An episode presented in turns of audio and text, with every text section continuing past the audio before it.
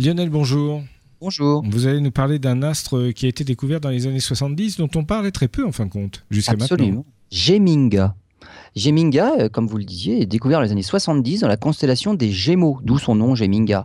En fait, c'est un astre qui rayonne surtout en rayonnement gamma, donc très énergétique, mais qui n'a même pas de contra- contrepartie visible. Voilà pourquoi on en parle si peu. Il s'agit donc d'un astre très compact, étoile à neutrons ou trou noir. En fait, on pense maintenant qu'il s'agirait d'un système double dont les composantes orbitent l'une autour de l'autre en 160 minutes. De tels astres doivent émettre des ondes gravitationnelles, hein, mais leur fréquence est trop basse pour être détectée par les instruments actuels. En revanche, pour certains chercheurs, il semblerait que Geminga puisse expliquer un phénomène encore mystérieux sur le Soleil. Les spécialistes de la sismologie solaire, hein, qu'on appelle les les héliosismologues, ont observé une vibration du Soleil d'une période de 160 minutes, qui correspond justement à la période du système Geminga.